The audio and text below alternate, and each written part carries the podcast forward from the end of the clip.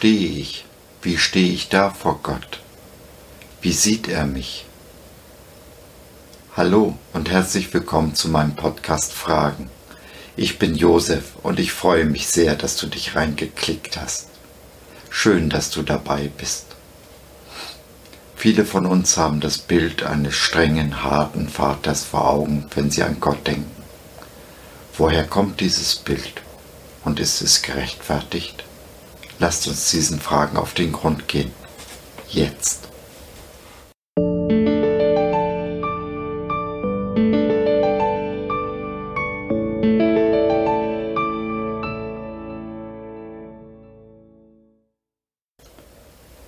Wenn wir im christlichen Abendland beten, dann tun wir dies oft mit geschlossenen Augen und gesenktem Kopf.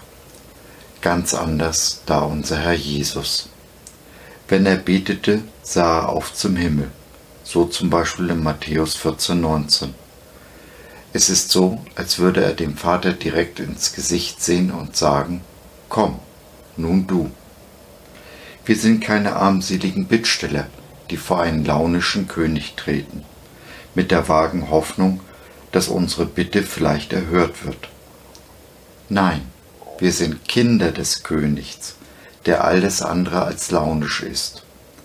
Des Königs, der uns unendlich lieb hat und jedes unserer Gebete hört. Er liebt es, unsere Wünsche zu erfüllen und gemeinsam mit uns unsere Träume zu leben. Er hat zu jeder Zeit ein offenes Ohr für uns, ist uns immer nahe und hat nur Gutes für uns im Sinn. Es ist sein unabänderlicher Wille, dass unser Leben gelingt. Deshalb gibt er uns alles, was wir dazu brauchen. Mit diesem Wissen können wir den Blick erheben und alles vom Vater erwarten. Wir haben einen großen Gott und er hat uns als seine Kinder angenommen. Keine unserer Bitten, und sei sie noch so groß, ist in seinen Augen unverschämt. Er hat große Dinge mit uns vor. Daher müssen wir auch um große Dinge bitten, aber natürlich auch um die kleinen. Mit allem, was uns beschäftigt, sollten wir uns an Jesus wenden. Er liebt es, wenn wir ihm von unserem Tag erzählen, ihm danken und loben. Er hört uns so gerne zu, möchte uns Wegweisung und Orientierung geben. Kurz, er ist unser bester Freund. Aber so real unser bester Freund auch ist, so real ist auch die Tatsache, dass wir einen Feind haben. Es sind aber niemals andere Menschen, die unsere Feinde sind. Nein, es ist schon so, wie Paulus es in Epheser 6,12 schreibt. Denn wir kämpfen nicht gegen Menschen aus Fleisch und Blut, sondern gegen die bösen Mächte und Gewalten der unsichtbaren Welt, gegen jene Mächte der Finsternis, die diese Welt beherrschen, und gegen die bösen Geister in der Himmelswelt. Mein Nächster ist niemals mein Feind, auch wenn er mir feindlich gegenübertritt. Es ist der Feind Gottes in ihm, dem wir uns stellen müssen. Es sind die bösen Mächte und Gewalten der unsichtbaren Welt, die Macht der Finsternis. Das ist unser realer Feind. Wenn wir dies verstanden haben, kann ich meinen Nächsten immer und unter allen Umständen mit Liebe begegnen, egal wie feindlich er mir gegenübertritt. Ich muss nur hinter die Kulissen schauen, in die unsichtbare Welt. Dann sehe ich meinen Nächsten mit den Augen Jesu und kann ihn lieben, wie Jesus ihn liebt. Jesus liebt die Sünder, deshalb hat er auch mich so lieb, weil ich einer der größten Sünder bin. Wenn meine Frau jedes Mal einen Euro bekommen hätte, wenn ich lieblos oder unaufmerksam zu ihr war, dann wäre sie heute eine reiche Frau. So sehr Jesus aber uns Sünder liebt, so sehr hasst er die Sünde.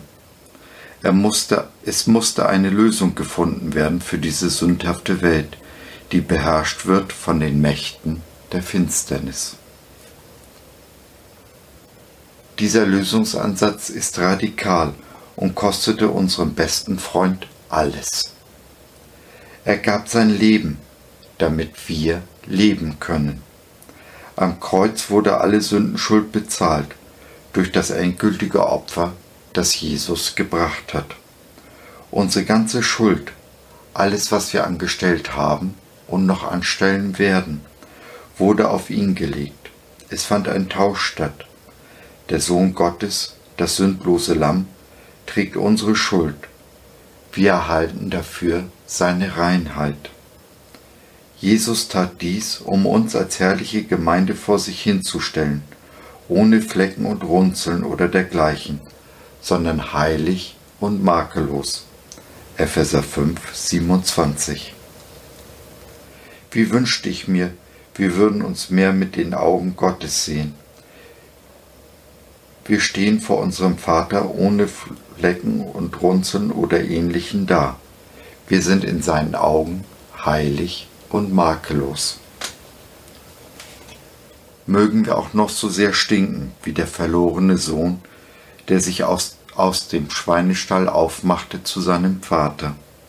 So sieht der, dieser Vater nur sein über alles geliebtes Kind, das seine Stellung vor ihm nicht verlieren kann. Sehnsüchtig wartete er darauf, dass wir uns zu ihm umkehren und unseren Platz an seiner Seite einnehmen. Wir sind doch das Liebste, das er hat. Aber da ist ja noch der Feind Gottes, Satan genannt. Satan bedeutet übersetzt Ankläger, Staatsanwalt. Die Offenbarung nennt ihn Verkläger der Brüder. Dabei wird oft behauptet, Satan stehe den ganzen Tag vor Gott, um dessen Kinder anzuklagen. Nun, das glaube ich nicht. Satan ist nicht doof. Er weiß genau, dass er mit seinen Anklagen bei Gott keine Chance hat denn der sieht uns durch die Augen Jesus und durch das, was er für uns am Kreuz getan hat. Dadurch sind wir heilig und makellos. Nein, bei Gott erreicht Satan gar nichts. Er fällt nicht auf seine Lügen herein. Aber uns unsichere Menschen kann er seine Lügen verkaufen. Wir fallen nur zu gerne und zu oft darauf hinein und so beeinflusst der Feind unsere Gedanken, redet uns ein, dass wir stinken und wertlos sind, dass sich der Vater wegen unserer Sünden von uns abgewendet hat und nichts mehr mit uns zu tun haben will. Nichts könnte der Wahrheit ferner sein, wie unter anderem der zitierte Vers aus dem Epheserbrief beweist. Und doch fallen wir immer wieder darauf herein. Wir vergessen, dass es das Ziel des Feindes ist, unsere liebevolle Beziehung zu unserem Vater zu zerstören, uns unserer Stellung als Königskinder zu berauben. Während der Vater uns immer aufbaut, nur das Beste in uns sieht, so will uns der Feind nach unten ziehen, uns unseren Wert und unsere Würde stehlen. Ich weiß nicht, warum wir den Lügen Satans mehr Glauben schenken als dem Wort Gottes warum wir uns leichter niedermachen als aufbauen lassen. Es ist schon genau so, wie Paulus es sagt. Es ist ein Kampf. Und in einem Kampf kann man nicht passiv sein, sonst wird man getötet. Wir müssen aktiv gegen die Lügen des Feindes angehen, ihnen die Wahrheit Gottes, sein Wort an uns, entgegenhalten. Jede Lüge, der wir nicht aktiv widersprechen, werden wir über kurz oder lang Glauben schenken. Und damit schenken wir dem Feind den Sieg. Wir sollten uns in solchen Situationen bewusst machen, dass Jesus durch seinen Tod am Kreuz und seine Auferstehung Hölle, Tod und Teufel überwunden hat. Er ist der ultimative Sieger. Satan der größte Verlierer der Weltgeschichte. Auf diesen Sieg stellen wir uns und auf die Seite der Wahrheit. Wahrheit ist, keine Schuld der Welt kann den Vater dazu bringen, dass er sich von uns abwendet. Wir sind es, die wir uns durch unsere Sünden vom Vater abwenden. Aber wie im Gleichnis vom verlorenen Sohn steht der Vater mit offenen Armen bereit, wenn wir umkehren und uns ihm wieder zuwenden. Er läuft uns entgegen, nimmt uns in die Arme, tröstet und küsst uns. Nichts von dem, was wir angestellt haben, steht zwischen uns und dem Vater. Der Vater sieht diese Dinge noch nicht einmal. Alles, was er sieht, ist sein Sohn am Kreuz, der damit für all unseren Bockmist bezahlt hat. Der Kern von all dem, der Schlüssel zum Verständnis, die Urmotivation, die hinter allem steht, ist Liebe. Aus Liebe zu uns wurde Gott Mensch. Er erniedrigte sich für uns bis zum Tod, damit wir seine über alles geliebten Kinder werden können. Seine Liebe in Wahrheit gesprochen erhebt uns, stellt uns rein und makellos vor sein Angesicht.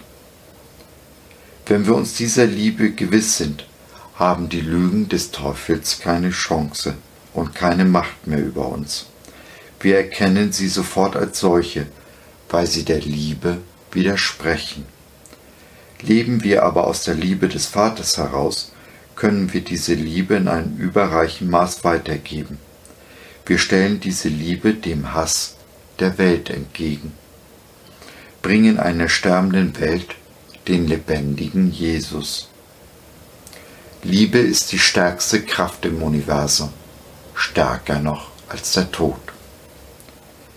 Dies alles ist nur ein Gebet weit entfernt, ein Gebet, in dem wir uns dem Vater und seinen offenen Arm zuwenden, in dem wir umkehren von unseren eigenen Söhnen, von unseren eigenen Wegen und wie der verlorene Sohn den Schweinestall verlassen.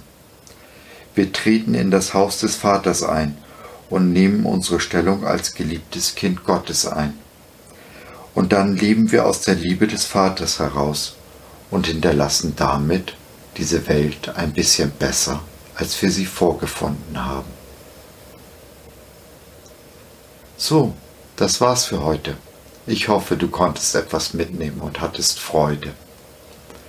Wenn du noch Fragen hast oder mit mir in Kontakt treten möchtest, dann besuch doch meinen Blog fragen.biz. Biz, B-I-Z, steht für Bibel im Zentrum. Wir glauben, dass die Bibel, Gottes Wort, absolut wahr und irrtumslos ist. Wie stehst du dazu? Ich würde mich sehr freuen, von dir zu hören. Bis dahin, dein Josef.